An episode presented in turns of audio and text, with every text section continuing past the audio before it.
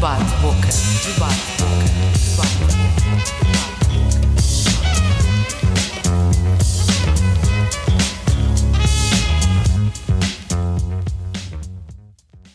Bem-vindos a mais um Debate Boca. Hoje temos connosco a Madalena Freire, que é estudante do mestrado de jornalismo na Nova, e temos o João Moreira da Silva, estudante da Faculdade de Direito da Universidade de Lisboa. Ambos são cronistas no Jornal Crónico. Bem-vindos e obrigado a todos por. Obrigado aos dois, aliás, por terem aceitado o convite. A temática de hoje é o populismo. Segundo o Guardian, um partido é considerado populista quando se apresenta na vida política como uma luta entre a massa de cidadãos virtuosos e uma elite mal intencionada e corrupta. Os partidos populistas assumem-se como representantes de bem contra o mal. Começando com uma pequena provocação aqui aos dois, uh, não será o populismo de extrema-direita contra os imigrantes e apelando ao ódio racial mais perigoso e nefasto que o populismo da extrema-esquerda contra os banqueiros e as elites privilegiadas? Quem quiser começar. Desde já, obrigada pelo convite uh, para este podcast. Uh, estamos os dois uh, orgulhosos por poder participar nisto e também por representar o Jornal Crónico e, e todas as faculdades uh, começarem também a apoiar estes projetos jovens e com boas iniciativas. Muito obrigado. em, relação, em relação à tua pergunta, eu acho que hum, a distinção não, não existe para além da ideologia que se prende. Mas depois também se falarmos de populismo, que ideologia é que de facto há por detrás, não é? Eu acho que o populismo se define é, muito bem num só, como a simplificação de coisas que são complexas do discurso, é, também de um agudizar de bons mecanismos de comunicação e, e o clássico, a clássica estratégia de polarização de, de, de, das pessoas. Uh, e nesse sentido eu acho que tens tanto isso na extrema-esquerda como na extrema-direita, não é? Uh, óbvio que o que salienta mais ou o que pode dar mais, estar mais batido nos média uh, pode ser os da extrema-direita, por, por se calhar serem coisas mais chocantes. por exemplo, como falaste dos imigrantes, são causas que são humanitárias e que devem ser uma base comum a toda a gente e que são e os partidos de extrema-direita atacam muito isso. Uhum. Quando falas da extrema-esquerda e os inimigos serem os banqueiros, já há mais gente que um, ehm, pronto, se sente um bocadinho mais esse, um, ehm, essa vontade de ir contra os banqueiros, porque sente na pele que e, e estamos numa sociedade injusta e já não o vê bem como extremista. Mas acho, acho, acho interessante isso que tu puseste do nós e eles, que é de facto o que acontece no populismo. Há uma separação entre nós, queremos ser salvadores da pátria, sendo de extrema-direita ou sendo de extrema-esquerda, e eles, que são os que os que estão a corromper a pátria ou corromper o nosso país, uh, de qualquer país que seja, na Europa ou, ou, ou, nas Américas, ou etc. Mas não acho, para mim, no debate da esfera pública existe uma clara um, vincada uh, da extrema-direita, mas acho que os, ambos os discursos são parecidos, uh, só que são os média que fazem com que a extrema-direita seja mais focada do que a extrema-esquerda em si. E acho que isso também pode ser um bocadinho perigoso, porque depois a extrema-esquerda também passa um bocadinho é, despercebida. Vida, sim. Sim. E tu, um, ok, então, obrigado pelo convite, em primeiro lugar. Nada. E faço as minhas palavras as palavras da Madalena. Uh, eu não concordo totalmente com a Madalena nisto. Nós já falamos muito disto entre nós, mas uh, eu vou primeiro começar pela pergunta que tu fizeste. Tu deste a definição do populismo como a distinção entre pessoas puras e impuras, que é a definição mais consensual. Mas a verdade, e isto aqui já estamos todos fartos de ouvir, é que o populismo não tem uma definição, tanto que tem piada, porque o populismo nasceu no século XIX, nos Estados Unidos, e, e começou com um partido que era um People's Party, que era um partido de agricultores que reivindicava a nacionalização de, dos caminhos de ferro, e assim coisas muito radicais para a altura, hoje em dia se calhar não seriam tanto. E, e desde aí a definição de populismo um, foi, foi sempre mudando e permaneceu sempre muito irregular, tanto que foi em 67 que na LSI se juntaram imensos teóricos de economia e de política e não sei o quê e não conseguiram chegar a uma conclusão sobre o que é que é. E temos essa conclusão das pessoas puras e impuras. Mas eu prefiro uma coisa, uma definição diferente, que é o populista é aquela pessoa que diz que fala pelas pessoas normais, é aquela pessoa que diz que fala pelas pessoas do dia a dia, pelo povo, que se apropria desta coisa das pessoas normais e que, claro, exclui da equação as minorias, exclui da equação as minorias, quando falo de minorias, digo minorias étnicas, uh, exclui da equação uma série de grupos. Um, e pronto, e portanto faz deste pressuposto que nós conhecemos bem de que existe uma, uma raça pura. E quando, digo, quando eu digo raça pura, obviamente pensamos logo tipo, no Hitler, não é? Mas, não, são, não, são, não são étnicas. Minorias. Sim, é, minorias económicas talvez também. Ou seja, eh, pessoas. Quem não cabe dentro desta definição é automaticamente excluído como. Por exemplo, quem não cabe dentro da definição de, de um português de bem, por, por exclusão de parte, é um português de mal, não é? Mas, mas pronto, respondendo a essa tua pergunta, sim, eu acho que a extrema-direita se engloba muito mais no conceito de populismo, mas acho que também temos de chamar as coisas pelo nome, ou seja, aí está, como a Helena disse, hum, o populismo pode ser visto de dois lados, obviamente. Uh, por isso não é uma questão de direita ou de esquerda. Por isso, se calhar, até às vezes é preferível não chamar as coisas de populistas. Ou seja, estamos a falar de uma pessoa de extrema-direita. Chamemos-lhe extrema-direita, chamemos-lhe racista, chamemos-lhe xenófobo, o que seja. E populista, exatamente, porque ele pode, com o populista ele pode refutar facilmente. Ele pode dizer, ok, mas aquela pessoa de esquerda também está a dizer uma, um- umas, umas banalidades que são populistas. Mas pronto, portanto, a minha resposta é mais ou menos. Eu associo mais à extrema-direita, mas percebo muito a questão da Madalena. É assim, o João veio para aqui com contextualizações históricas coisa não dá credibilidade, não é? Eu posso só dar uma anotação? Sim, sim, sim, à claro. É, é, por exemplo, isto, eu pensei muito nisto nos, no- nas presidenciais deste ano, eh, em que tínhamos, pronto, tínhamos o famoso candidato André Ventura eh, nos debates, mas também se observarmos um bocadinho eh, o discurso da Ana Gomes, eh, também, e que não é eh, totalmente identificável com a extrema-esquerda, o discurso também poderia ser um bocadinho identificado como populista, não é? Uhum. Eh, o, os tais banqueiros de que falavas, eh, ela também apela muito à corrupção e as pessoas que têm um poder económico e etc. eh, que andam a corromper a nossa sociedade em Portugal. Não é que não, não haja de Sim, facto sim, sim. este problema em Portugal e, e é preocupante.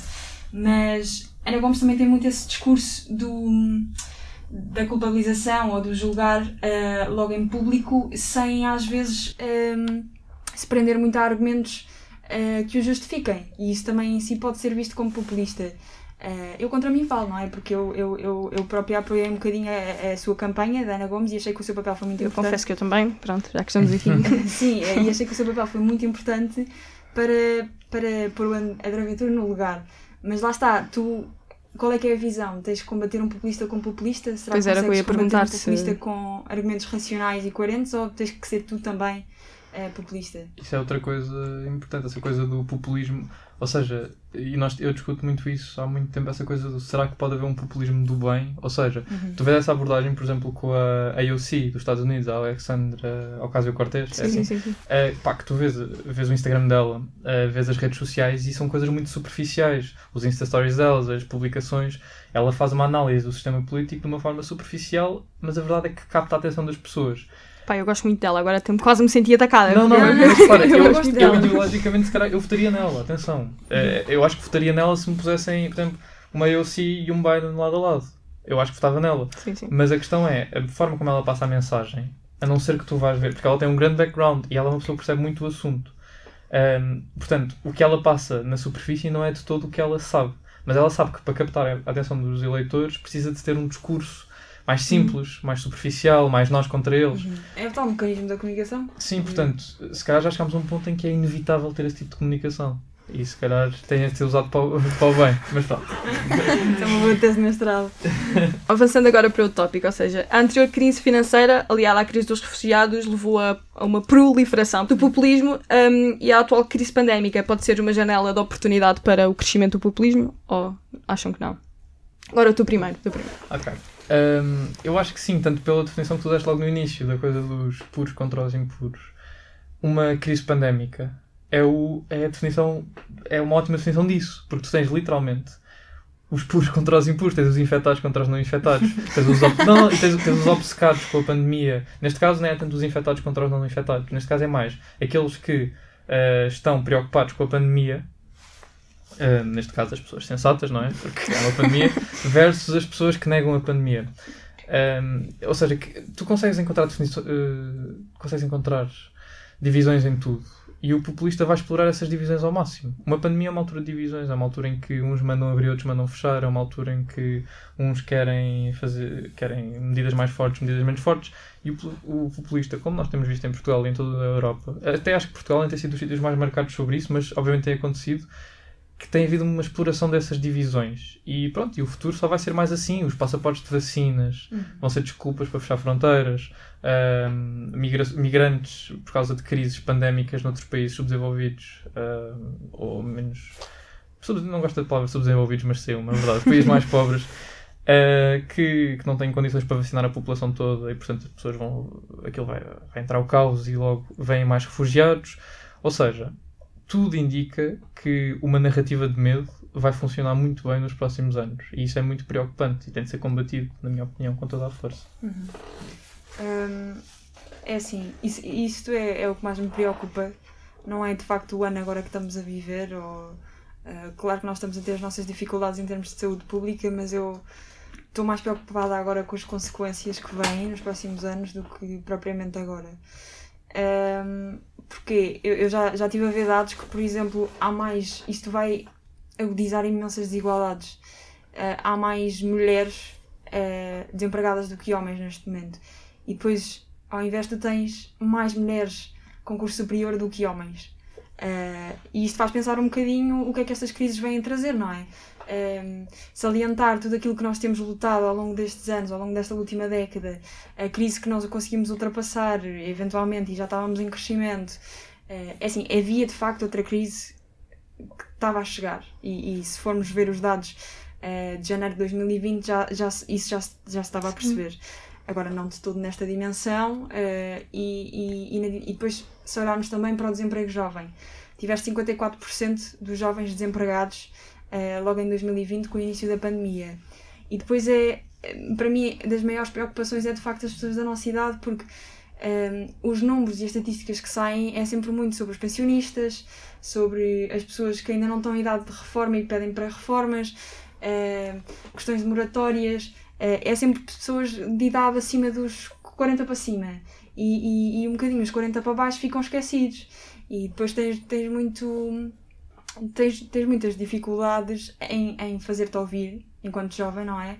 Porque ninguém te confere muita credibilidade e como estamos numa, no, no, meio de um caos, eh, nunca nos vão ouvir. Se já não, não no caos não, não nos ouvem, então no caos tu ainda não consegues ter voz. Porque o que precisamos de pensar é, é estabelecer a economia, é, é, é estabelecer, desculpa, é, é pôr a economia a funcionar, ter os turistas a voltar, mas depois vais ter variados países, como o João disse, a fechar fronteiras, mas Portugal não tem o poder eh, para ser um país de economia unicamente interna e também não quero que Portugal feche fronteiras, mas se olhares para o exemplo de Nova Zelândia, que está basicamente um, um país super aberto, um país super progressista, que está basicamente a vender, não digo ativamente a propaganda de fechar fronteiras, mas que eles estão há um ano completamente em cativeiro eh, e que quem entra tem que ser alvo de um escrutínio imenso e que toda a gente olha para a Nova Zelândia e tu vais TikToks, Instagram, eh, onde quer que tu fores, pessoas em festivais de verão, pessoas em discotecas e tens milhares de pessoas Parece um mundo paralelo, parece que Sim, não... tens milhares de pessoas no mundo a olhar para a Nova Zelândia. Porquê é que o meu país não faz isto? Eu tenho a minha mãe a olhar para a televisão, mas que raio agora vêm os da- de, de, de Londres, vêm da- da África do Sul, vêm não sei aonde trazer as novas tirpes e trazer não sei o quê, fechem-me as fronteiras para eu sair para ir tomar o meu café. Ok, percebo. Mas eu também tive, por exemplo, uma amiga minha agora de dois meses presa no Brasil. Foi, foi antes do nosso confinamento em janeiro. Também eu disse que não, não ia ser uma decisão sensata porque não sabíamos o que é que vinha. Mas tive dois meses no Brasil. Os voos estavam a 8 mil euros cada voo eh, pa- para Portugal. E vamos ter essa dificuldade mais à frente, mesmo que, que controlemos com vacina, mesmo que controlemos, controlemos com medicamentos que vão de surgir, tenho a certeza, para atenuar, ehm, as fronteiras vão ser um problema e Portugal eh, vai ser um poço de desigualdades e se calhar vamos, retroceder- vamos. Pegando naquilo que tu disseste, achas, achas que poderá abalar a União Europeia e os princípios da União Europeia, ou seja, fechar fronteiras, não, cada um no seu, no seu país, não haver esta. Eu vou ser honesta, eu, eu era super otimista em relação à União Europeia no início da pandemia e no, no decorrer de 2020. Agora, como está tudo a ver a, é- a questão das vacinas a correr mal, estou com imenso medo do que é que poderá acontecer. Porque eu, eu, eu acho que no Portugal, só Portugal em si, não conseguiria sobreviver, nem nenhuma vacina se calhar conseguiria ter se não fosse a União Europeia Pai, neste sim. momento. Portanto, nós não nos podemos queixar ok, não temos as vacinas que íamos ter, não, eh, se calhar não vamos ter imunidade de grupo até outubro ou setembro, eh, como antes diziam que íamos ter se calhar em julho, mas sem a União Europeia te garanto que se calhar até 2020 não tinhas essa imunidade de grupo. Portanto, os portugueses, é, eu acho que não, não têm razão de queixa. Agora, olhando para outros países com mais poder, tu olhas para o Reino Unido, que saiu da União Europeia e está a conseguir comprar as vacinas independente e está a conseguir vacinar bem a sua população, eh, pode haver muitas pessoas que usem isso como argumento e pensem, eh, se calhar sair da União Europeia, se calhar a União Europeia não ajuda assim tanto, mas isto são pessoas que não estabelecem. eh, Que não percebem que é a realidade do Reino Unido, sim. económico e nós não temos esse poder económico. A questão das fronteiras, igual, não é? Porque tu, ao- ao- no segundo em que tu duvidas da União Europeia, duvidas eh, de fronteiras e de abrir espaço Schengen. É, é inevitável. Se tu, se tu achas nós sozinhos conseguimos muito mais, temos de dar valor à pátria, temos não sei o quê, automaticamente ficas com uma mentalidade muito mais fechada e, e, e isso causa problemas em relação às fronteiras também. Então, hum, acham que a descre- descredibilização da classe política, os sucessivos esquemas de corrupção eh, e o clientelismo e o nepotismo que minam as, as instituições democráticas poderão ser um fator determinante para, para o crescimento e para a continuação da existência de populismo? Isso é porque elas existem. Ou seja, que, que existem assim tão proliferadas. Porque eu acho que isso é obviamente um problema que tem de, a questão da corrupção e do nepotismo. Como a Helena estava a falar há bocado da Ana Gomes, tem de ser enaltecido, mas acho que também é perigoso considerarmos que depois destes anos todos nós temos de ter noção que há, coisa, que há menos de 200 anos não existia a democracia liberal como, como nós a conhecemos. Ou seja, isto é uma grande vitória. Nós temos um sistema que promove a separação de poderes, que promove um escrutínio eleitoral, que as pessoas, se não gostarem de um líder, por exemplo, se o António Costa for evidentemente corrupto, as pessoas podem votá-lo para fora. Essa é, o- essa é a parte boa de uma democracia. Nós não nos podemos esquecer que nós temos isso. Acho que isso é uma coisa em que não pode, é, é- é quase populismo dizermos que não o temos, digamos assim. Mas por outro lado, é verdade que, esses, que casos como nós temos cá no país, cada vez mais, por exemplo, acho que o caso Sócrates é um caso paradigmático, que vai, era óbvio que aquilo ia ser usado e que vai ser usado para sempre pela direita para, hum, para acusar a esquerda de corrupção, para acusar, eh, acusar o PS, mas a verdade é que isso acontece em todas as grandes estruturas. Tu tens, principalmente, duas grandes estruturas em Portugal. Tens o PS e o PSD, que são estruturas partidárias massivas, com, com focos locais, com cada, cada junta de freguesia tem ali um, um- uma estrutura do PS e do PSD, que já tem aquilo completamente minado. E, mesmo que eles estejam a cumprir as regras todas que eu falei há bocado da democracia liberal, a verdade é que as pessoas veem isto acontecer no seu dia a dia, veem que os partidos já são muito mais do que esta ideia romântica da democracia, já são estruturas de interesses, já são estruturas que, de manipulação eh, de candidatos. Um candidato, uma pessoa não se pode livremente. A ideia da democracia liberal era eu, se, for- sou uma pessoa com ideias, se sou uma pessoa com iniciativa, posso candidatar à minha junta de freguesia. Por exemplo, eu, eu vivo na junta de freguesia de Belém. Eu sou uma pessoa politicamente ativa, tenho mais de 18 anos, posso me candidatar. E tenho, e vou ser ouvido. Esse é, esse é o pressuposto da democracia liberal. E o problema é que neste momento tens um sistema político que não permite isso, de certa forma. Tipo, eu sei que se me quiser candidatar na minha junta de freguesia a presidente da junta, eu vou ter mil embates à frente por causa das estruturas partidárias que lá estão há anos, há, há- dezenas de anos. Ou seja, isto é um problema transversal de todo o país, penso eu, sem querer E falar por tiveste todo agora o uma país. nova lei, não sei se sabes. Qual uma é nova é? lei proposta para que os, in- os candidatos independentes, para travar um bocadinho as candidaturas dos Pois, candidatos dos independentes. candidatos independentes, que só piora isso. Ou seja, obviamente que as pessoas se sentem, eh, se, se sentem excluídas do sistema. E essa é uma das vantagens, entre aspas, do populismo, que é traz pessoas para a política, pessoas que estavam excluídas, que já tinham desistido da política. Mas, infelizmente, essas pessoas que estavam excluídas decidem, bem, mas a melhor forma, se calhar, será mesmo acabar com o sistema. E eu acho que isso, se calhar, não é o mais sensato a fazer. Mas a verdade é que estas pessoas foram excluídas do sistema há muito tempo e encontram em partidos de extrema-direita, tendencialmente, uma resposta para a sua exclusão. Pá, o que nós temos de fazer, acho eu, hum, é, é- é abrir a política. Abrir a política e os partidos têm de abdicar da sua sede de poder. Os grandes partidos têm de abdicar das suas estruturas partidárias fixas.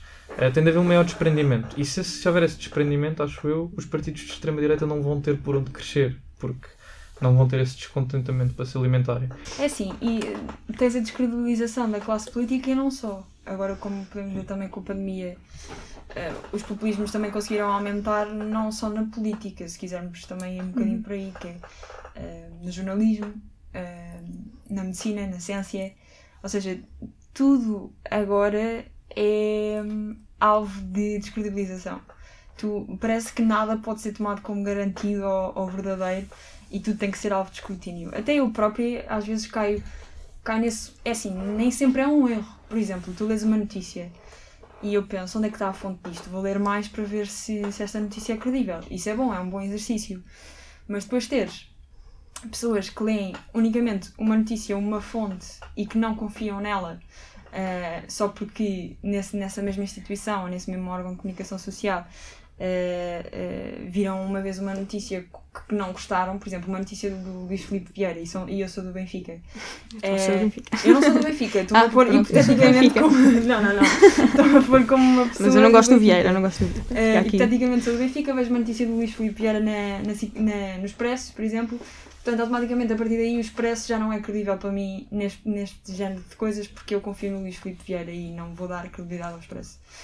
Eh, não estás a gostar muito do rumo da conversa? Não, não, eu não gosto é dele. Dá-me Ah, náuseas ok, falar ok, do Luís ok. Vieira. Então, ok, boa.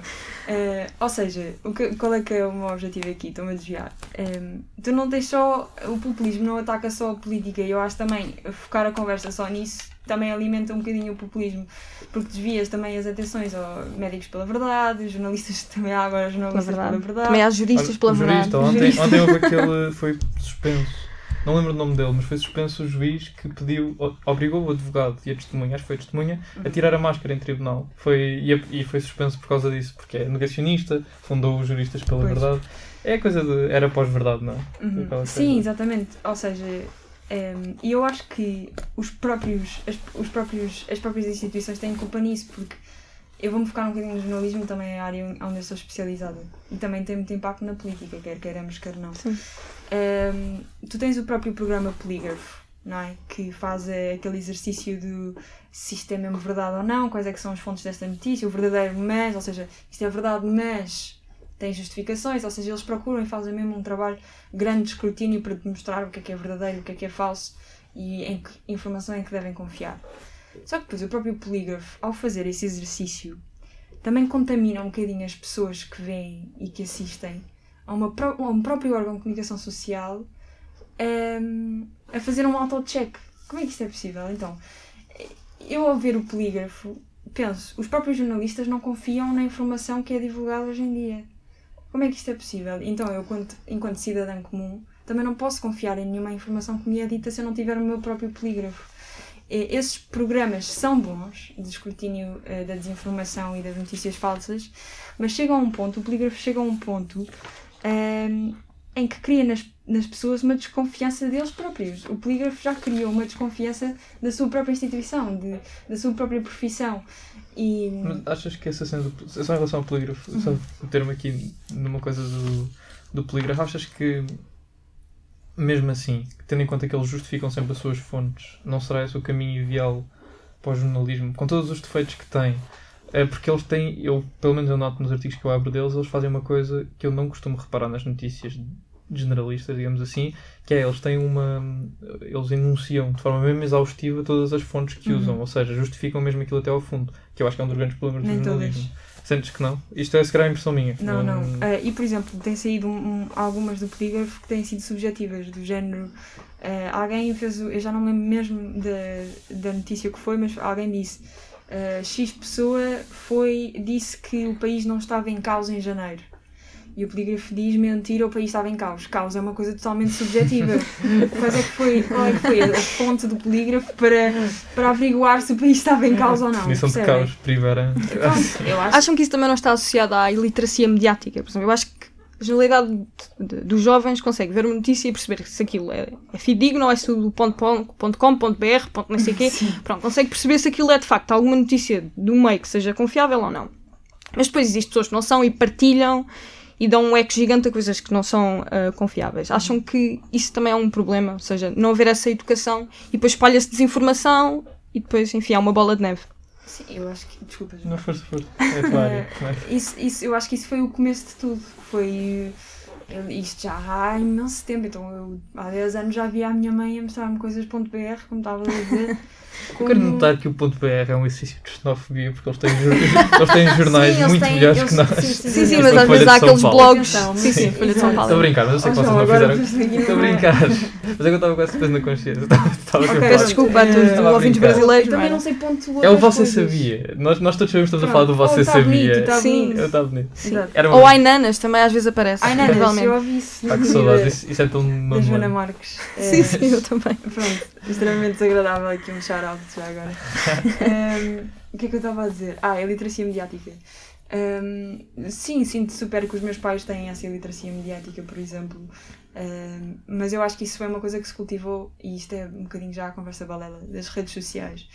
Eh, e uma coisa que eu tenho dado nas minhas aulas é que o público, a audiência, tornou- tornou-se uma audiência passiva para uma audiência ativa. O que é que isso quer dizer? Eh, com o facto das partilhas, dos gostos, eh, do poder eh, hoje em dia cancelar conteúdo, tu podes literalmente veres uma notícia no Facebook e marcares como spam. Eh, e se tu marcares vezes suficientes, aquilo tem que sair. Ou seja, tens uma audiência que está ativamente a participar naquilo que é naquilo que é mediático e naquilo que, os assuntos da, da esfera pública. O que eu não acho mau, o que eu acho mau é a forma como tu o fazes, não é?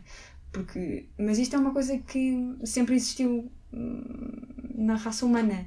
Ou seja, as pessoas gostam imenso de culpabilizar redes sociais e das tecnologias que temos hoje em dia. Mas se não fosse isto, era outra coisa. Tinhas há um século atrás, e eu estou sempre a usar este argumento, para quem me ouve, já, já ouvi isto mil vezes, que é, há um século atrás tu tinhas novas armas para potenciar a Segunda Guerra Mundial, que poderiam ser, ou, ou no- novos elementos químicos, que podiam ser para encon- encontrar novos medicamentos, até vacinas, ehm, e evoluir em termos farmacêuticos, mas não, utilizaste para a guerra, utilizaste para matar pessoas, utilizaste ehm, para aniquilar raças.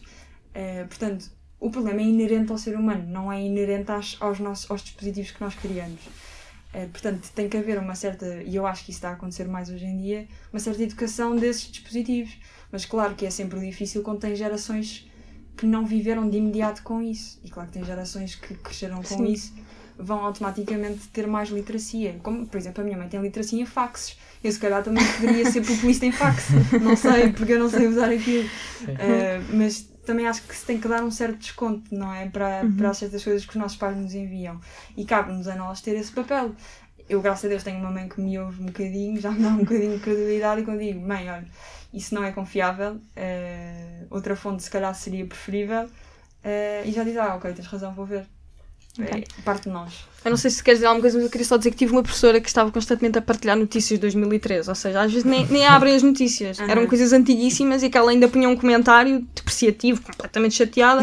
e era uma coisa antiguíssima. Ela nem, nem abriu notícia. Sim, e os jornais foram aprendendo com essa coisa. Por exemplo, essa questão, o Guardian passou a ter a pôr lá um aviso, e, não sei- e acho que os jornais portugueses também já começaram a dizer esta notícia tem mais de 4 anos, esta notícia tem mais de 5 anos. Exatamente porque a malta andava a partilhar notícias com títulos. Eh, eu lembro-me quando foi o. Isto é um exemplo mesmo específico, mas foi quando o José Mourinho saiu de um clube para o outro e havia uma notícia de 2004 a dizer José Mourinho apontado para o Benfica eh, e toda a gente estava a partilhá-la. Pronto, eh, enfim, é um exemplo prático, mas pode ser usado com um monte de coisas. Ehm, Sim, pois pois é, isso torna-se torna um caos na esfera pública e ninguém vai verificar. Sim. Aham. É o poder. pronto, é, é a tal questão que tu já tinhas dito da, da banalização desta conversa, do poder das redes sociais. Mas é uma conversa que vale sempre a pena ter, porque nós, hum, ainda por cima agora na pandemia, passamos a vida a ser bombardeados com informação, com notícias. E, mas eu acho que tu já falaste muito bem, eu não vou explorar mais essa. Não, mas tu já falaste muito sobre a questão da, do, da questão do ativo e do passivo a ler notícias e agora somos uma, uma geração eh, ativa a lê-la.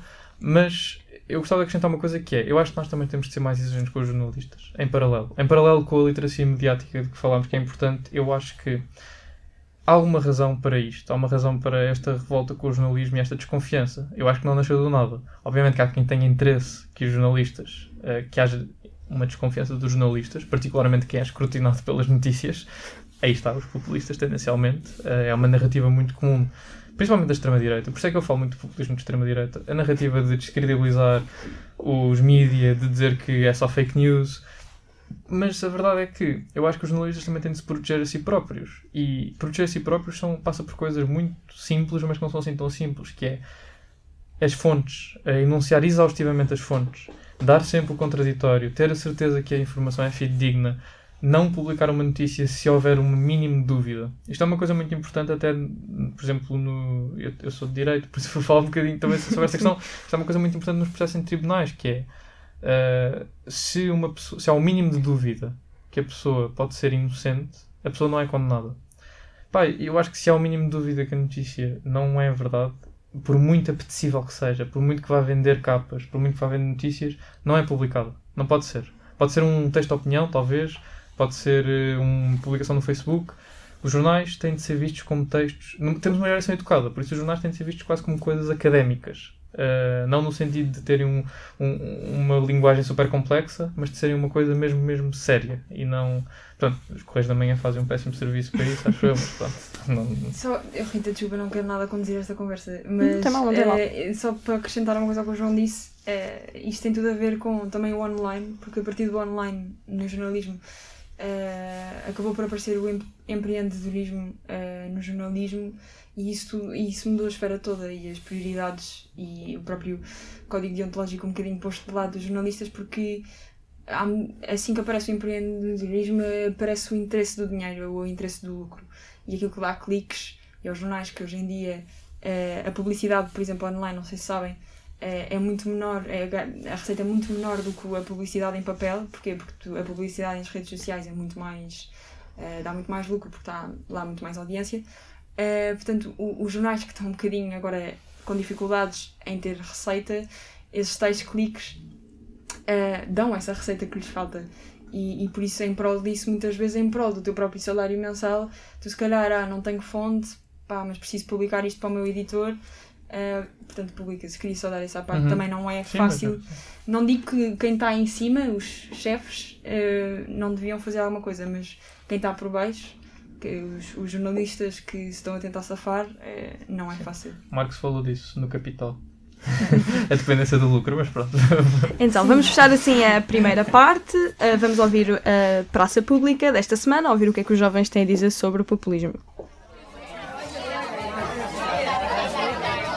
Praça Pública. Ser populista, para mim, é tentar chegar a uma suposta camada da população que, de certa forma, não se sente representada através de um discurso muitas vezes agressivo, que tenta polarizar a sociedade e que, e que recorre a formas de comunicar bastante corriqueiras e, e muitas vezes com conteúdo que pretende tomar eh, o todo pela parte, com o objetivo, obviamente, de passar a mensagem que se pretende mesmo que muitas vezes essa mensagem esteja completamente enviesada e errada. Eu acredito que o populismo pode ser positivo ou negativo, mas que maioritariamente é uma forma de manipulação da população. Um, porquê? Porque normalmente as pessoas que utilizam esta técnica são pessoas que querem algum tipo de aprovação, então utilizam as opiniões do povo, as opiniões que são mais divulgadas, as necessidades, portanto, as fraquezas destas pessoas e utilizam-nas para ganhar popularidade e fama, fazendo este discurso de esperança e de conquista que na verdade não existe.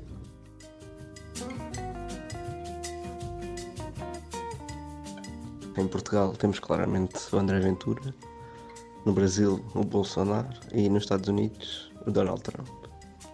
O Marcelo Rebelo de Souza, o Dr. Marcelo Rebelo de Souza, um, o Tim Terrans e o André Ventura. Para mim, todos representam uma parte uh, ou uma forma de populismo. O Dr. Marcelo Rebelo de Sousa foi um candidato que fez a sua campanha ao longo de vários anos na TVI um, e, e, mesmo noutras instituições, como é o caso da Faculdade de Direito da Universidade de Lisboa, onde fez a sua carreira como professor catedrático, mas uh, na qual, obviamente, foi fazendo uma grande campanha de lançamento para, para esta posição política. Tim de Rãs, para mim, tem um populismo muito importante, que é o populismo que é defensor uh, de todos os portugueses e para mim não há nenhum mais importante que isso um, e acho que é essencialmente isso que move. E por último, e não menos importante, temos exemplo do, do, mais, do, do populismo do mais recém-candidato, André Ventura, uh, que vai e realmente vai ao encontro do que os portugueses às vezes querem ouvir e que acham que precisam um, e as pessoas acabam por um, enverdar por este tipo de discurso, por se sentirem um bocadinho mais perdidas e por vezes até duvidosas sobre o percurso que o pessoal pode estar a tomar. Acaba por se aproveitar disso mesmo, destas fraquezas e destas motivações para dirigir e, e alongar-se neste tipo de discurso político. Estamos de volta à conversa depois de termos ouvido alguns jovens. Um, a pergunta que eu agora tenho de fazer uh, está relacionada com o nosso querido André Ventura, pronto, quem é off já tivemos a oportunidade de falar. Ou seja, houve algum aproveitamento político uh, da pandemia por parte dele. Eu tenho aqui alguns exemplos que gostava que vocês comentassem, que foi o confinamento específico para a etnia cigana, aqui apelando ou propagando ódio racial, a rejeição uh, da libertação de presos, apelando à lei e à ordem, por exemplo, e depois quando ele esteve contra a comemoração um, do 25 de Abril no, no Parlamento, uh, onde ele também disse isso em nome da saúde pública, que estaria contra e que não queria que, que, enfim, que fossem feitas as comemorações. O que é que tem a dizer sobre. Ele é querido para ti, Rita. Nosso querido Não, não, querido de forma irónica, obviamente. Já, Que- o teu jogo agora. Queres? Ahm, ok. Então, tenho muita coisa a dizer sobre o André Ventura, por isso tenho que organizar o pensamento. Mas, em relação, pá, em relação às presas, isso foi só demagogia barata, que toda a gente já sabe esta história, de que a tese de doutoramento dele dizia precisamente o contrário do que Sim, ele disse sim. em relação aos presos. Já toda a gente sabe isso. Uh, quem gosta dele não deixa de gostar dele por causa disso, quem não gosta dele passa a gostar ainda menos. Por isso, é bom para todos. Mas, em relação... Ele, houve, obviamente, um grande, um grande aproveitamento da pandemia. A questão dos ciganos, por exemplo. hum, a questão dos ciganos. Em primeiro lugar, temos, há uma falta de conhecimento, como sabemos, geral dos ciganos em Portugal. Porque, em primeiro lugar, há aquele estigma de que ah, todos os ciganos vivem em caravanas. Vamos ter, temos de ter em conta que em 2014 só 30% dos ciganos é que tinham registada uma habitação não clássica. E isto não é necessariamente uma caravana. Pode incluir zonas não clássicas, exatamente. Um acampamento, o que seja. Ou seja, a grande maioria dos ciganos não vive eh, dessa forma como descrevem os apoiantes do André Ventura, dessa forma nómada. É exatamente as, as- as comunidades nómadas. Pronto. Ahm, ele está-se a aproveitar, está, é a tal questão dos puros contra os impuros. Neste caso, os puros são, são os outros e os impuros são os ciganos. Como faz com montes de outras coisas, como faz com a questão. Agora já não tem nada a ver com a pandemia. A questão do revisionismo histórico, ahm, em que qualquer pessoa que tente falar do colonialismo de uma forma negativa, ou de forma. não é de forma negativa, é de forma crítica. Quem quer olhar para o que aconteceu para trás de forma ahm, a dar. A, a dar também o lado de quem sofreu com o colonialismo, é automaticamente eh, rejeitado, é automaticamente mandado para a sua terra. O Mamadou, é um ótimo sinal disto. A Joacim Eh, Cacá e Moreira, que também não, eu não vi ninguém. foi mandada muitas vezes para. Assim, o Ascenso Simões pediu a demolição do padrão dos descobrimentos e não foi mandado para a sua terra. E acho que isto diz muito sobre Sim. tudo. Eh, por isso, o que eu quero dizer é, ele está a aproveitar-se da pandemia, mas sinceramente acho que ele acho que não houve um enfoque assim tão grande eh, na, na doença em si.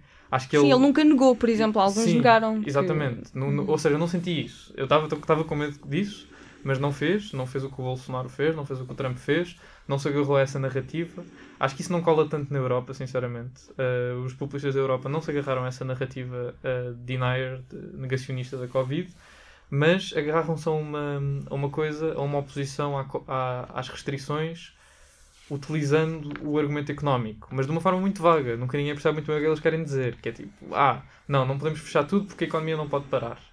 Quando, eh, paralelamente, as pessoas que os apoiam muitas vezes são pessoas eh, de classes eh, socioeconómicas mais desfavorecidas e que vão ser precisamente as pessoas mais prejudicadas pela reabertura da pandemia. Porque se tiverem um caso de Covid e se tiverem um caso de Covid que pode ser um caso grave, vão ser as pessoas com mais dificuldade porque vão ter de ir para um hospital uh, atolado, vão ter de ir para um hospital público, obviamente. Ou seja, o que eu quero dizer é. Hum, O que acha? não Discorda, estou um bocadinho. não discorda desta parte? O que eu estou a dizer é. é, os apoiantes destes, destas pessoas, tipo Ventura e Trump, muitas vezes estão a jogar contra os seus próprios interesses por questões emocionais. Ou seja, em nome do, da Portugalidade, em nome de, dos portugueses de bem, em nome de- do fim dessas, dessa libertinagem, como dizia o Nuno Graciano no outro dia, eh, em nome disso, estão a ir contra os seus próprios interesses, até de saúde. Eh, e não falo sequer dos económicos, por causa daquelas coisas tipo impostos, eh, flat tax e essas coisas que eles apresentaram. Mas pronto, não sei o que é que achas, Madalena. Hum, é assim, uma coisa tens razão, ele não se aproveitou da. Eu acho que ele não se aproveitou da, da pandemia para fazer o seu jogo. Eu acho é que eh, teve é que adaptar o seu jogo à, à política da pandemia. Ou seja, a política mudou muito, não é? Não se fala de outra coisa no debate político sem ser das medidas, do confinamento, se é exagerado, se não é, estado de emergência. ehm, e eu até acho que não tem hav- havido muito aproveitamento político por parte de outros partidos também em relação ao governo. Tem havido alguns casos espontâneos, mas não tem havido. E, e sinceramente deixa-me. Acho que também é bom nós, nós, nós realçarmos as boas coisas. Elogiarmos quando, quando é Sim, preciso. deixa-me um bocadinho orgulhosa, entre aspas, de não ter havido bandalheira parlamentar, vá. não sei se é, se é também porque são menos agora no Parlamento ou porque há menos debates, ehm, mas não ter havido eh, eh, o costume, a bandalheira do costume e, e de apontar dedos. Ehm, se bem que neste, nesta, nesta parte de janeiro começou a crescer um bocadinho pelo estado caótico, isto estou a afirmar que é caótico, é subjetivo. Eh, Polígrafo, confirma é, isto. Sim, pelo estado caótico em que o país ficou e eu percebo porque estavam os nervos muito à flor da pele também e, e- e foi perceptível. Mas não me querendo desviar, eu acho é que eh, o argumento de André Ventura em, em relação às medidas, por exemplo, é, é o argumento económico, mas é, é sempre a questão e os portugueses? Porque ele põe sempre em nome de todos os portugueses, para que qualquer pessoa que o ouça se sentir chamada por ele, não é? E os portugueses? E os portugueses que andam a pagar impostos e não podem abrir a sua loja? Lá está, são estas pessoas que são uma classe mais desfavorecida, como o João estava a dizer, mas que eu não concordo que sejam as que eh, são mais desfavorecidas por abrir outra vez. Eu acho é que são as que são mais desfavorecidas por não, por não se abrir. Aqui temos o, a o clássico debate de, da economia e a saúde pública, o que é que pesa mais. Um, e o que eu acho é, de facto, tu tens essas lojas todas de retalho, de, de rua, bairristas muito antigas, que tens dessas classes mais, mais pobres, depois tens, tens muitas, muitos setores da economia uh, que certas pessoas de classe desfavorecida controlam que não são possíveis de executar em confinamento. E depois tens classes mais altas que os seus modelos de economia são fáceis de executar, não digo fáceis, mas Sim. têm mais acessibilidade de os, de os executar em confinamento. Tu, tu consegues eh, fechar uma, uma Accenture na boa e dar computadores aos teus trabalhadores e, e, e- e não tens muito prejuízo com isso.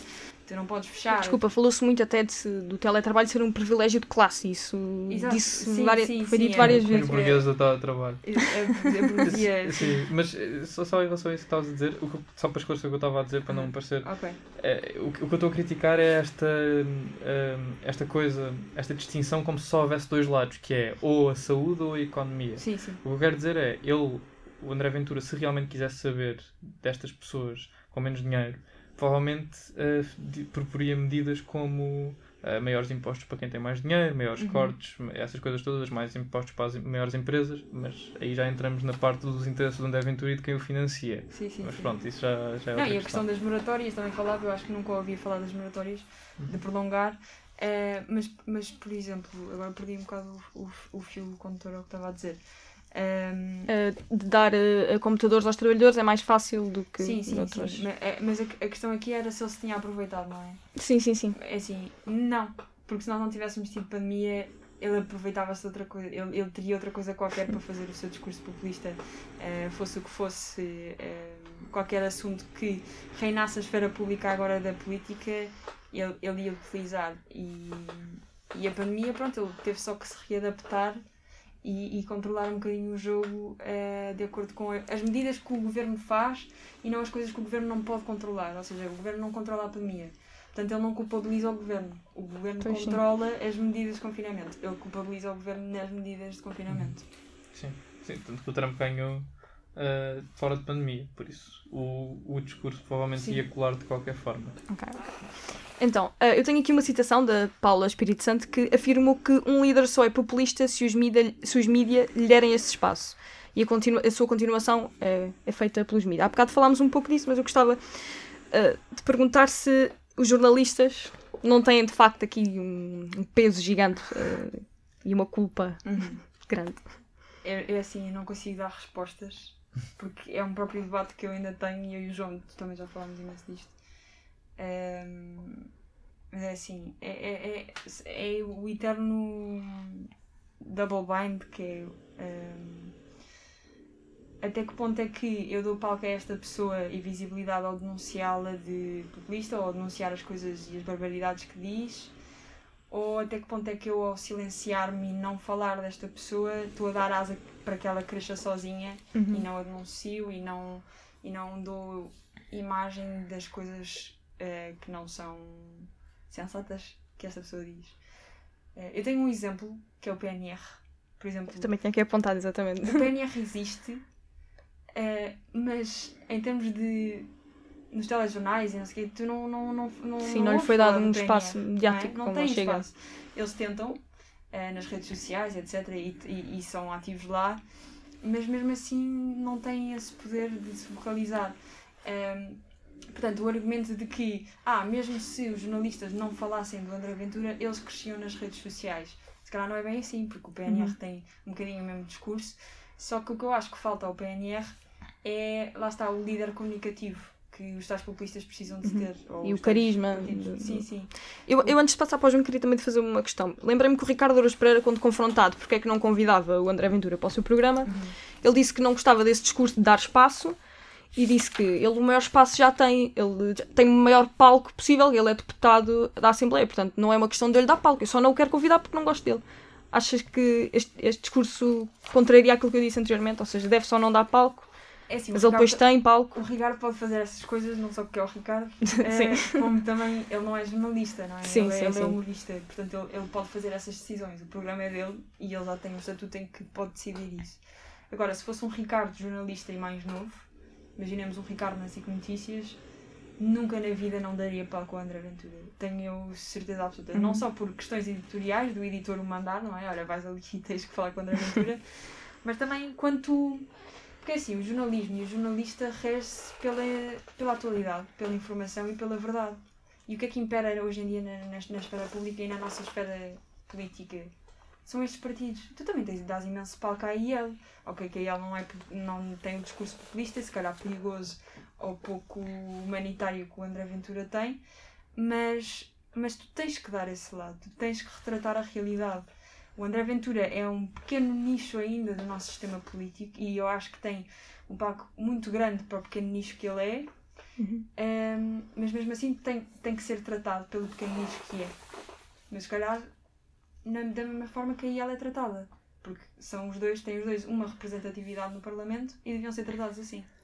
Sim. Eu, pois eu também não tenho resposta certa a isso, porque é a tal questão do. É um grande dilema. Dilema, obrigada. Eu disse double bind e estava tipo a ler palavras de dilema.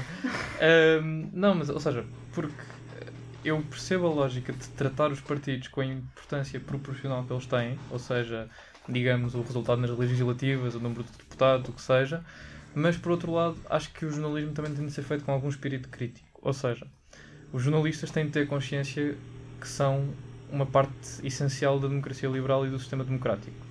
Ah, há uma separação de poderes e os jornalismos são. O jornalismo, os jornalistas, aliás, e o jornalismo é uma espécie de órgão independente do terceiro poder, como se diz. Quarto. É, quarto poder, desculpa, terceiro poder dos tribunais. Eh, mas eh, o excesso de quarto poder ehm, tão essencial para a democracia como os outros três. E se os jornalistas não tiverem este espírito crítico, conseguem perceber que o André Ventura é uma afronta à sua posição enquanto quarto poder. Ou seja, os jornalistas, de certa forma, quando dão palco às ideias do André Ventura, estão a dar palco a ideias contra si próprios. Era como se existisse uma televisão cigana e uma televisão de, uma televisão da comunidade cigana, o que seja, eh, que passava as notícias do André Ventura a dizer que queria, eh, que queria isolar a comunidade cigana e que queria medidas para eh, os policiar. Ou seja, será que tinha interesse? Tinha, mas será que fazia, será que não iam ver aquilo com os olhos críticos e pensar, ok, nós estamos a dar notícias que vão exatamente contra os nossos interesses. Até podiam falar disso, mas falavam disso de forma crítica. Portanto, eu acho que falar só do André Ventura, e, e para ilustrar este exemplo, eu acho que posso usar um exemplo da vida real, que é, no dia das eleições presidenciais, depois de ele ficar em terceiro lugar, ele proibiu os jornalistas de fazerem perguntas. E no momento em que ele proíbe os jornalistas de fazerem perguntas, o que devia ter acontecido, na minha opinião, é que saíam todos, Todos, da sala. exatamente, eu também Saíam todos da sala, não era coberta a entrevista dele e pronto. Porque ex- o exercício do jornalismo tem certos pressupostos. Ah, e, o- e a democracia é um pressuposto essencial do exercício do, do jornalismo livre. A partir do momento que esses pressupo- pressupostos, seja por quem forem, neste caso foi o André Ventura, podia ser outro qualquer, mas neste caso os pressupostos não estão reunidos, não se faz jornalismo, não se cobra aquela pessoa. Mas sabes porque é que ele mandou sair da sala? Porquê? Tens aqui uma competição de agenda mediática com agenda política e o que ele pensou foi: eu não fiquei no segundo lugar que eu queria, que eu desejaria, portanto, eh, se eles estiverem aqui, eles vão ehm, guiar com a sua agenda mediática uma narrativa de Sim, as perguntas vão ser feitas nesse sentido. e- Exatamente, e se eles não estiverem aqui, eu posso eh, guiar a narrativa de que eu ganhei porque Pois, eu estou em terceiro lugar. E, Portanto, e é- quando não tens perguntas, quando não tens ninguém a escrutinar, Sim. tu guias a narra- narrativa. Tanto que essa é a questão, mais uma vez voltando às redes sociais, que é aquela, o Chega TV. Acho que já todos vimos, já passámos por vídeos do Chega TV. Infelizmente. Pois, e eles constroem a sua própria narrativa, porque tu não tens escrutínio ali. Ou seja, eu acho que qualquer pessoa, e isto é um conselho para mim próprio, mas que se alguém quiser aproveitar, qualquer pessoa que queira eh, continuar a melhorar a democracia liberal e continuar a, a melhorar este nosso sistema, deve evitar ver vídeos de políticos de qualquer quadrante onde eles não são escrutinados. Ou, se os vir, ver com muito espírito crítico. Uhum. Duvidar sempre das. Pá, isto, aí está, pós- pós-verdade. Mas a verdade é que devemos, de alguma forma, ter uma certa dúvida razoável ao que qualquer político nos diz como factos. E aí está. A dúvida razoável. Devemos confiar em quem, neste caso, nos jornalistas. Mas para isto temos de ter um sistema perfeito. Eu depois dizia, para quem nos está a ouvir, e vocês dois ainda não tiverem visto, para irem ver os vídeos mais recentes do PSD no Twitter, eh, que estão agora a cair muito eh, em vídeos muito parecidos com o Cheguei. Que é mostrar o António Costa a dizer uma coisa e depois duas linhas encarnadas a dizer o governo mente e depois um falso estampado completamente. eh, e lá está, é essa questão da narrativa que tu estava a dizer. Qualquer pessoa que seja do PSD que vê aquilo aplaude aquele vídeo e não o questiona e vai de acordo com Pois é, é o problema do clubismo, que nós nem Por falamos. isso. Sim, O sim. clubismo que é uma, uma questão. Sempre houve um certo clubismo. Esta questão de ah, o populismo trouxe o clubismo. Eu acho que sempre houve um certo clubismo, um certo orgulho no partido por parte dos militantes. Mas agora, eu não sei se está mais cego ou se, se é mais evidente ou se é mais furioso de alguma forma. Mas Eu acho que está mais à flor da pele porque como tu não, estás, não tens aqueles tais congressos em que está a malta toda junta e tens o partido unido, mesmo juventude co- como o partido em si, as pessoas como estão cada uma na, na sua casa e está a vir tudo a acontecer e a não ter com quem debater de forma leve, eu acho que está tudo super nervoso com, Sim. com isso e então agregam-se mais, tipo, ah, estão-nos a atacar, não sei o quê, e sim, não levam as coisas de forma mais, mais Claro. leviana, vá, Sim. digamos. a malta está a levar muito a sério. Sim, fundo. é isso, é. Eu do- queria também perguntar se não acham que às vezes os jornalistas convidam o André Ventura, mas não estão preparados para rebater as ideias dele. Ou seja, Uhum. parece que houve um com medo, não é? Ou, ou não estão preparados. Ele diz alguma coisa, eles deixam, deixam passar algumas coisas, ou não, não põem travão no que ele diz. Acham que também há essa preocupação. Ou seja, eles não, não estão à altura ah, daquilo que ele já tem preparado. Hum, Eu posso, Claro. em relação a isto, eu acho que ele. Eu acho que ele. hum, É inevitável que uma entrevista ao André Ventura, ao vivo, em direto, vá correr mal para o jornalista se tivermos contra o André Ventura. Porque ele vai manipular os dados, ele não vai conseguir. Numa entrevista, principalmente numa entrevista curta, como costumam ser na televisão, eh, o jornalista não vai conseguir escrutinar a sério todas as respostas dele.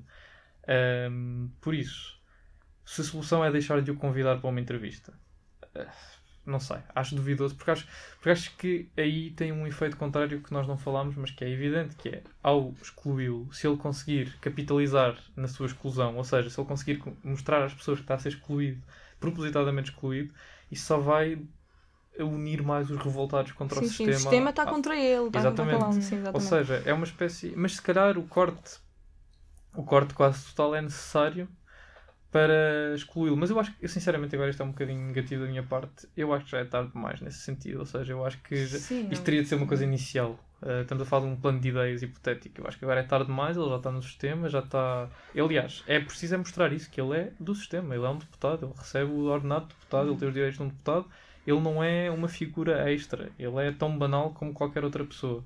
Um. Eu não acho que.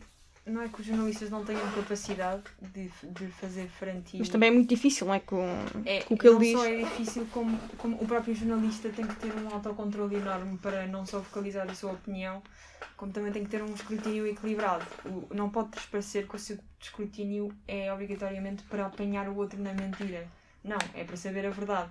E muitas vezes o que eu tenho visto acontecer nas entrevistas com André Ventura é que Por exemplo, eu acho que a Clara, Clara de Souza caiu um bocadinho nisso. Eu adoro a de morte, mas caiu nisso que é não só o seu desdém a falar com ele, como as perguntas que lhe fazia era eu quero te ver a tropeçar. E eu percebo, eu percebo, eu também gostaria de, de o ver, mas tem que ser mais de uma perspectiva de eu quero que os portugueses saibam a verdade. E, e eu acho que tu não estás a dá-la. E não eu quero que tu erres. E os jornalistas têm que ir mais por esse caminho do, do eles portugueses e não tu a falhar, é os portugueses a ganhar. E tem sido muito a, a narrativa do tu a falhar e não se estão a focar nas pessoas que estão a ver. E por isso é que vai haver sempre, como o João estava a dizer, estão a atacar o André Ventura, estão sempre a atacar o André Ventura. Porquê? Porque se focam nele, não se focam nas pessoas que, que o estão a ouvir.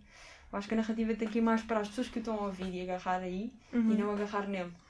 Eu gostei muito de, de uma entrevista que, que ele deu, não de- dele, mas de- dos jornalistas, Sim. em que lhe perguntam hum, que ele diz que é um enviado de Deus, em, Uhum. representação, alguma coisa do género, e que ele perguntam ah, colocam essa questão e dizem assim, então e como é que soube disso? Quem é que lhe, quem é que lhe contou? E houve aqui uma ridicularização dele que foi fantástica. Como é que ele responde a isto, não é? Quem é que lhe disse que ele é um enviado de Deus, não é? E eu acho que aí o observador, os jornalistas do observador tiveram... O que é que ele respondeu? Deu? Eu já não me recordo, por acaso já não me recordo, mas tem que ir ver. Mas, quer dizer, ele aqui não fica, fica sem resposta, foi posto entre a espada e a parede, não é? É difícil rebater isto. Bem, eu também tinha aqui a questão que vocês já responderam, que era hum, se ele não tinha impacto. desculpa, sim. Não, não, não tem mal, era se. se ou seja, o impacto mediático dele não correspondia ao impacto eh, nas eleições, não é? Visto que nas legislativas ele teve 1,29, claro que nas presidenciais subiu. Mas já tocaram um bocadinho nesse assunto, acho que não sei se quiserem acrescentar mais alguma coisa, senão. É assim, as legislativas já foram há algum tempo. Sim, sim, entretanto já passou muito tempo, sim. político, tu, um ano ou seis meses podem fazer toda a diferença. Ehm, mas eu acho que nas presidenciais. A questão é, para mim, soube a Não posso dizer isto. Eh, para mim, foi um bocadinho derrota dele ao, ao estar no terceiro lugar e, e foi vitória da Ana Gomes ao estar no segundo, porque era claramente o propósito da, da candidatura da Ana Gomes e o propósito dele era. Aliás, ele até se despediu e já, foi, e já, se, já se candidatou outra vez, já foi eleito. Ehm, presidente do Chega. Eh, mas a questão é que lá está, voltamos à questão dele controlar a narrativa e, e, o, e o partido dele controlar a narrativa, que é. Eu disse que terceiro lugar era derr- derrota, fiquei em terceiro lugar e foi uma vitória. E todo, toda, todos os meus seguidores, todos os meus eleitores, assumiram como vitória. Porque eu sou o terceiro partido político mais forte em Portugal. Eu, que sou um deputado e que estou há poucos anos aqui, enquanto estes andam cá há algum tempo a falar e a discutir uns com os outros, eu chego aqui e já estou no terceiro lugar. Vejam só, vejam só como isto é uma vitória. Portanto, mas depois há pessoas que dizem a porcentagem que ele teve na- nas presidenciais não quer dizer nada, não é nada significativo, ainda por cima com a abstenção que tu tens. Para mim, qualquer porcentagem que ele tenha, Que ele tenha é perigoso, não é? significativa, independentemente de ser pouco ou muito. E se calhar é um bocadinho populista de mim dizer isto, mas falo já enquanto visionária do futuro e do que é que pode acontecer deste nicho de porcentagem eh, escalar ehm, do, que, do que estar a desvalorizar uma coisa que pode ter repercussões ainda maiores. E vamos ver agora como é que, como é que irão decorrer as autárquicas também. Então, não, sei se queres responder. Não sei se tens mais alguma, alguma pergunta. Se não tiveres, eu queria Não, não, nós também já falámos das redes sociais, que era Sim. também algo que eu queria perguntar, mas entretanto surgiu na conversa, por Uhum, isso se sim. quiseres concluir. Sim, para concluir, só a questão de que não, não falámos da esquerda aqui, não falámos dos partidos de esquerda, mas há uma grande responsabilidade dos partidos de esquerda aqui, que é, nós estamos a tornar-nos, eh, o Bloco de Esquerda principalmente, que está a dominar o espaço da esquerda hoje em dia, porque eu sinceramente acho que neste momento o Partido Socialista é tudo menos socialista, portanto a esquerda está, eh, o Uhum, Bloco de Esquerda sim. está a ocupar um grande espaço na esquerda eh, em Portugal e esta linha também é comum no resto da Europa, que é uma esquerda muito preocupada com questões identitárias, que eu acho importante. Atenção, eu não discordo desta questão das questões identitárias e acho mesmo importante eh, trazer esse debate para cima da mesa, eh, em vez de rejeitá-lo como se fosse uma questão de, de preocupações secundárias. Superficial. É, superficiais, Sim. acho mesmo importante. Um, Revejo-me em muitas das coisas, de- destas, destas questões, mas acho que a esquerda está a deixar para trás já há muito tempo. Já o Partido Democrata o fez e o Joe Biden aprendeu e conseguiu ganhar as eleições. Mas aqui temos esse problema, que é a esquerda está a perder o seu eleitorado original, que são os trabalhadores, principalmente os trabalhadores precários. Uh, este é o eleitorado da esquerda. A a esquerda está a jogar supostamente pelos seus interesses e está a perdê-los. Porquê? Porque estas questões ahm, mais superficiais estão a tomar conta do debate. E estas questões superficiais, como por exemplo ahm, a linguagem inclusiva, ah, com a qual eu até eh, eu estou aberto a aprender sobre isso e quero aprender sobre isso, mas estão a- eu só ouço isso, eu só ouço essas questões. E o problema com isto é uma coisa não anula a outra, dá para falar das duas coisas. Um, por causa da Marisa Matias, eu não tenho esta crítica a apontar que eu vejo, vejo muito a Maria, Marisa Matias a falar das outras coisas. Mas o que eu quero dizer é a esquerda tem de ter um papel ativo em ir para o campo, ir para o terreno e ir buscar essas pessoas. Em ir buscar essas pessoas que o André Ventura está a ir buscar, essas pessoas principalmente que estão no interior. Um, e eu não digo ignorar de todo este eleitorado urbano que liga a estas coisas, este eleitorado de Lisboa e do Porto e de uma outra mais cidade, uh, mas começar, mas voltar para o interior, voltar para as cidades que não ligam só uh, a questões quase académicas, que eu mais uma vez acho muito importante, eu quero deixar isso claro. Acho que ainda não está percebido. Uh, não, é porque eu quero deixar isso claro porque eu não quero entrar naquele discurso de que não interessa para nada. É mesmo importante falar desta questão, falar da história, falar de- destas questões, mas hum, se a esquerda perder completamente os trabalhadores, uh, e os trabalhadores não falo só dos trabalhadores das, das fábricas, que é, que é aquela clássica imagem, falo dos operadores de call centers, falo do- das pessoas que trabalham direto, diariamente em teletrabalho, porque nem todas as pessoas em teletrabalho são burgueses, como nós sabemos. Sim, sim. Bu- a modernização da defesa do proletariado, chamemos-lhe assim, uh, é importante, porque se isso não acontece, o André Ventura vai apelar à emoção e pouco vai interessar quem é que lhes dá mais ou menos, quem é mais ou menos cortes nos impostos, porque acima de tudo está a emoção. Por isso, isto não é uma tarefa fácil e eu não estou a dar grandes, grandes soluções, mas estou a dizer que isto tem de ser uma prioridade, porque senão o André Ventura vai continuar a crescer. Pai, vai ser mesmo chato porque eu vou ter de sair do país, porque não vou ser um português Pois de eu, bem. à partida também me vou embora. Posso só dizer uma nota final? Sim, sim, sim. É, o João fala da esquerda, fala da direita.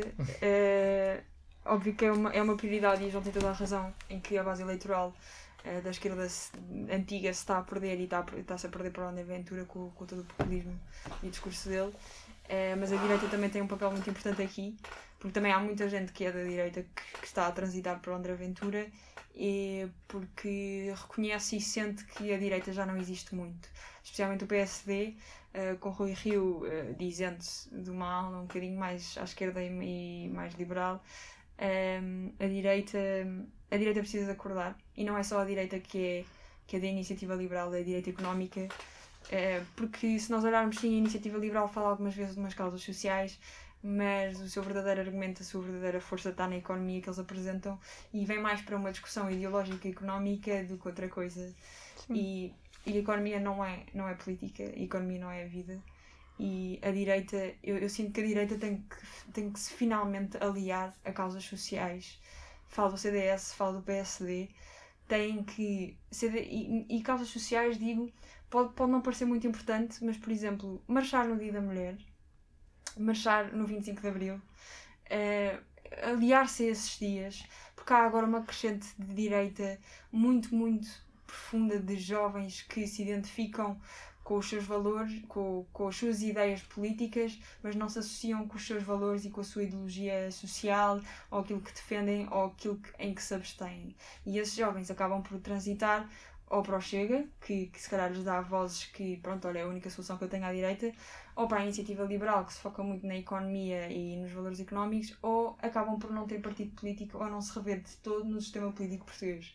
E eu acho que isso tem sido um problema da direita e também da esquerda, como o João falou.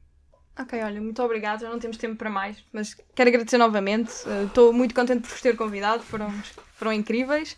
E peço a todas as pessoas que depois voltem a ver os próximos do Bate-Boca, porque este valeu com certeza a pena. muito obrigado. obrigado.